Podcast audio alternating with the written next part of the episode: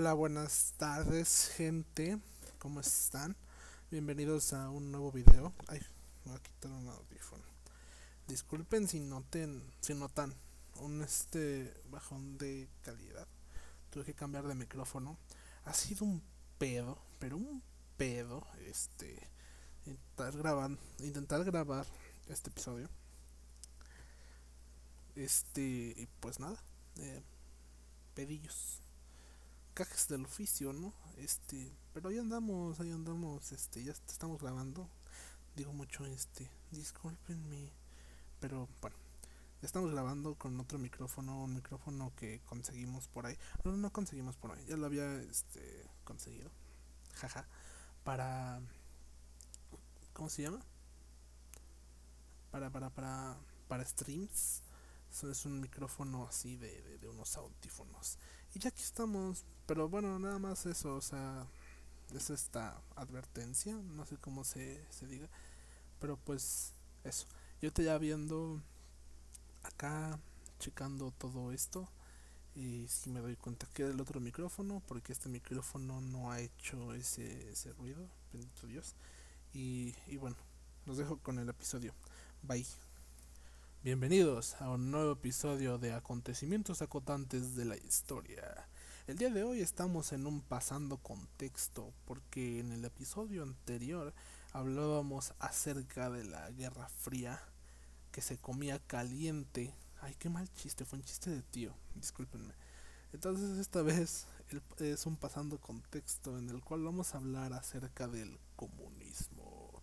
Comunismo, comunismo, del comunismo. ¿Qué es el comunismo? Bueno, el comunismo es un sistema político y un modo de organización socioeconómica caracterizado por la propiedad en común de los medios de producción, así como la inexistencia de clases sociales, del mercado y del Estado. La idea del comunismo en sí viene desde muchas, muchas, muchas personas, pero real, esta es sobre todo marcada, unificada y creada, este, creada, sí, vamos a decirle creada por este, por los alemanes Karl Marx y Friedrich Engels. No sé si lo dije bien. Ambos autores escribieron en 1848 el manifiesto del Partido Comunista. Por la influencia de su obra, el movimiento comunista adoptó una interpretación revolucionaria de la historia y la forma del partido político, convirtiéndose luego en una organización internacional unificada bajo las tesis marxistas. Ahora, ¿por qué si Karl Marx y Fred él y si escribieron ambos el manifiesto comunista, ¿por qué se denomina marxista? Pues porque fue el valedor que ay güey, fue el valedor que más se puso listo, la verdad, es lo único que les puedo decir, o sea, el güey se puso listo.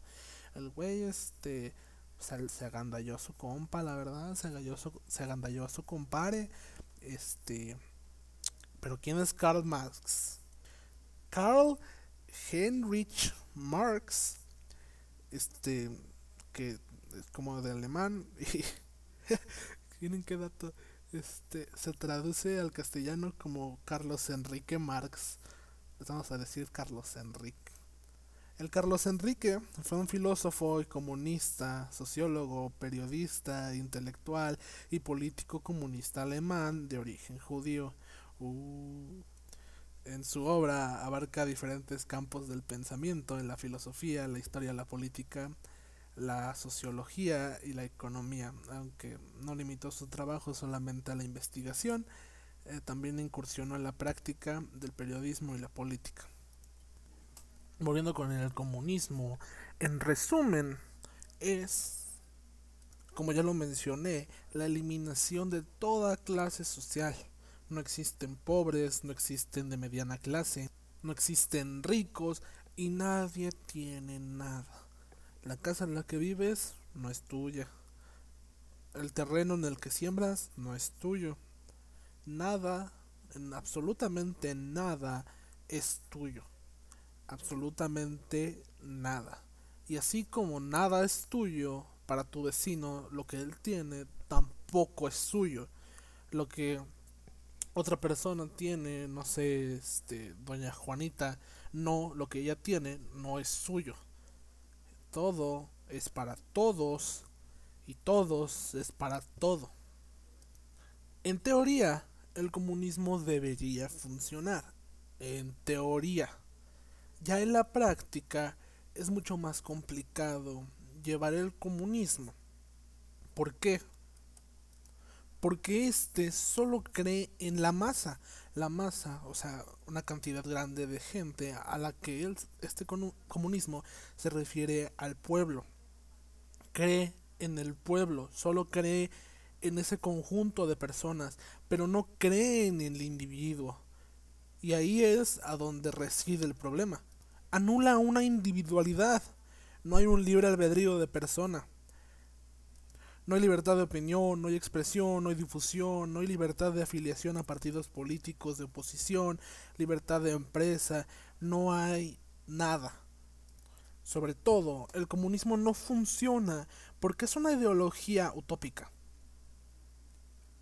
Es un ideal mental que puesto en política o economía no calza nunca en la realidad de los pueblos. Además, niega la esencia del ser humano, aplica los libros a las realidades y no las realidades a los libros, como debe de ser, y anula la motivación para la autosuperación de las personas. ¿Por qué el comunismo no funciona y el capitalismo sí? Fácil, como dije, se ocupa la autosuperación de las personas. Si el comunismo estuviera aplicado en este momento, ustedes no estarían escuchando este podcast. Si el, si el, comunismo estuviera aplicado en este momento, no tendrían el aparato con el que están escuchando este podcast. No tendrían celular, no tendrían computadora, no habría televisiones. ¿Por qué? Porque todo esto fue gracias a el momento de autosuperación humana. Había una necesidad y esa necesidad debía cubrirse. Había la necesidad de comunicarse y por esa necesidad se crearon los celulares. Pero si hubiera estado activo el comunismo, tendríamos los mismos celulares que hace años, eso suponiendo que existieran los celulares. Pero supongamos que el comunismo está aplicado y supongamos que fueron creados los celulares, o los teléfonos, mejor dicho. Seguiríamos teniendo teléfonos alámbricos. No habría algo más. ¿Por qué? Porque no habría autosuperación humana. La cual nos estaría diciendo que necesitamos más, que se quiere más. Esto forma parte del individualismo, cosa que el comunismo no cree. Entonces, si ahorita me están escuchando desde un celular, ese celular que tienen no existiría. Por el simple hecho de que ya tendríamos un teléfono que funciona y no hay un por qué sacar un celular siquiera que pueda recibir señal de internet o incluso si toda la sociedad tuviera eh, aplicado el comunismo, no habría Internet. El Internet fue gracias a una guerra. En una sociedad utópica no existe la guerra, por lo cual no existiría la necesidad de poner una red de comunicación, la cual sería el Internet. Por lo cual no habría Internet, no habría celulares, no habría YouTube, no habría Spotify, no habría nada. Nada refiriéndonos a algunos eh, avances tecnológicos, tal vez. Podría hacerlo, tal vez en un eh, lugar lejano podría haber internet y todo esto sin la necesidad de la guerra con el comunismo aplicado. Pero ¿por qué? Porque yo haría una computadora mucho mejor que la que ya hay si no ganan, si no gano nada haciendo esta computadora. Al final, esta computadora que hice no es mía, ni va a ser de nadie. No puede ser comprada porque nada es de nadie y el dinero no existiría. Yéndonos, por ejemplo, al ámbito de las consolas de videojuegos, estas han sido mejoradas cada vez y cada vez más por el simple hecho del capitalismo. Voy a sacar, ya saqué el PlayStation 1, voy a sacar el 2 que está mejorado porque necesito vender, porque quiero vender. Pero ya todos tienen el PlayStation 1, o ya la mayoría de la gente que quiere comprar consolas ya tiene el PlayStation 1. Voy a sacar el PlayStation 2. PlayStation funcionó. Bueno, voy a sacar mi consola llamada Xbox. Y ahora que ya saqué mi consola llamada Xbox, ya la mejoré y sacó el Xbox 360. En teoría, el comunismo es bueno. En teoría, el comunismo funcionaría. Pero, en la práctica es todo lo contrario. Y se necesita refinar el comunismo para que llegue a funcionar. ¿Se hará? No lo sé. ¿Qué países lo ocupan ahora mismo? China desde 1949, Corea del Norte desde 1948, Cuba desde 1959, Laos desde 1975, Vietnam desde 1945. Estos son algunos países que ocupan el comunismo, pero como podemos ver, son países los cuales la gente no tiene una forma libre de expresarse países los cuales está limitado el uso del Internet o incluso es completamente inexistente para las personas normales que no sean del gobierno, cuyo caso como Corea del Norte, en lugar de ser una utopía, se ha convertido completamente en una dictadura, por lo cual el comunismo no puede funcionar. O funciona, pero funciona solamente aplicándolo. O funciona solo si le quitamos el derecho a las personas, sus derechos de libertad de expresión y derechos de libre albedrío. Así que el único comunismo demostrado ahora son comunismos dirigidos por dictadores y comunismos que más bien son una dictadura. Pero díganme, ¿qué opinan del comunismo? ¿Creen que podría funcionar? ¿No podría funcionar? ¿Ya funciona? Sé que hay muchas personas que están de acuerdo con el comunismo, que dicen que sí funcionan, otras que, que no.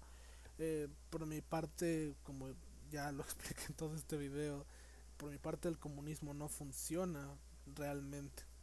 Y aunque sería genial que no existieran los ricos y los pobres, que todos estuviéramos bien, por así decirlo, eh, lamentablemente por ahora no se puede. La utopía sigue siendo un sueño. Yo fui el Dani, como siempre, aquí en este canal, en Holy Play.